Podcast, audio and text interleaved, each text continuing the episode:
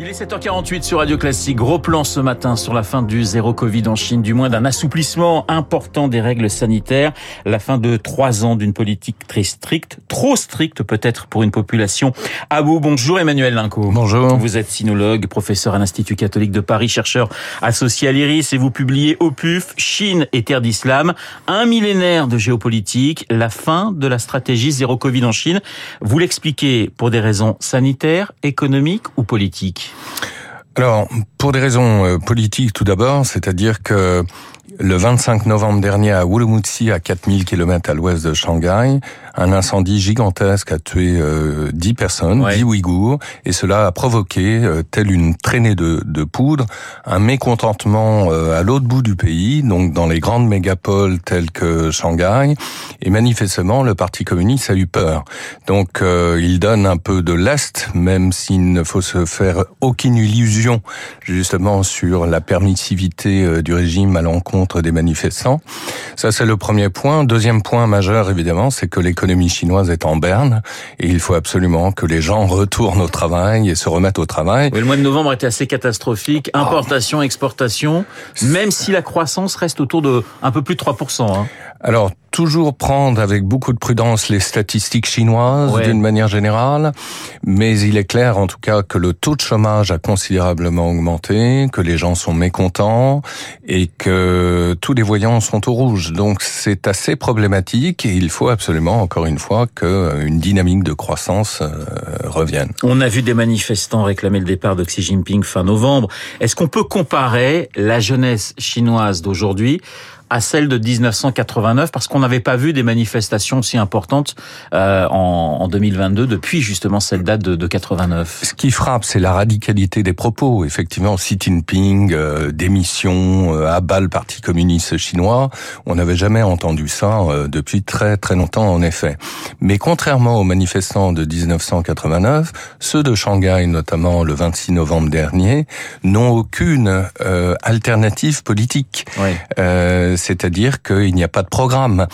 Euh, c'est-à-dire donc euh, ce que peut craindre le régime, évidemment, c'est une sorte de convergence de lutte, comme on, on, disait du temps de Karl Marx, donc entre les ouvriers de Foxconn à Zhengzhou, euh, sous-traitants, comme on le sait, euh, d'Apple et, et multinationales taïwanaises qui se sont révoltés pareillement, ou des, des, intellectuels, ou la classe moyenne supérieure, que tous ces gens convergent précisément dans une revendication qui serait celle de la destitution de Xi Jinping. Mais en réalité, on en est très loin parce ouais. qu'il n'y a pas de tête à ces mouvements sporadiques. Donc Emmanuel Linco, on est très clair pour vous, Xi Jinping n'est pas du tout menacé aujourd'hui. Ah, pas du tout, au contraire même, c'est tout le paradoxe, c'est la perversité de ce type de régime. Il va sortir renforcé même de cette crise. Alors changer de stratégie sur la question du Covid, ça veut dire vaccination de la population chinoise, euh, des hôpitaux qui peuvent accueillir des personnes qui ont qui ont attrapé le, le Covid. Est-ce que la Chine est prête? Est-ce que, sanitairement parlant, la Chine est capable de faire face à une autre politique que celle qu'elle a mis en place pendant trois ans de ce zéro Covid? Elle va être prise de court, ça me paraît tout à fait évident, parce que elle a inversé finalement ce que nous avons fait euh, nous en Occident. Il aurait fallu euh, très certainement, euh, au, au, vu de l'expérience occidentale au sens large, nous avons priorisé la vaccination des seniors et c'est exactement ce qu'il fallait faire. Et la Chine ne l'a pas fait, et c'est la raison pour laquelle on tarde encore à déconfiner. Euh, alors il va y avoir des dégâts, c'est évident, mais quelque part, cyniquement parlant, Xi Jinping peut se le permettre puisque de toute façon il est désormais réélu pour oui. un troisième mandat. Oui, ça s'est fait il y a quelques il y a quelques semaines. La question des vaccins étrangers, est-ce qu'elle va se poser pour pour les Chinois?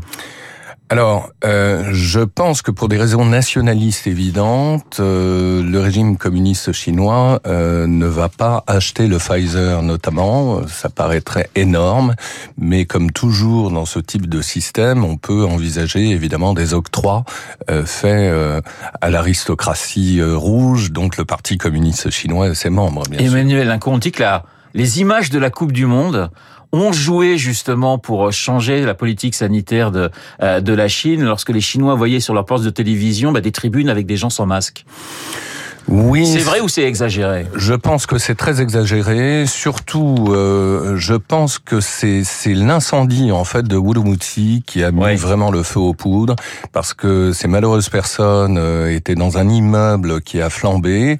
Or, des scellés avaient été posés sur les portes, ne pouvant pas, ne permettant pas à ces gens de sortir, non plus qu'aux pompiers de rentrer.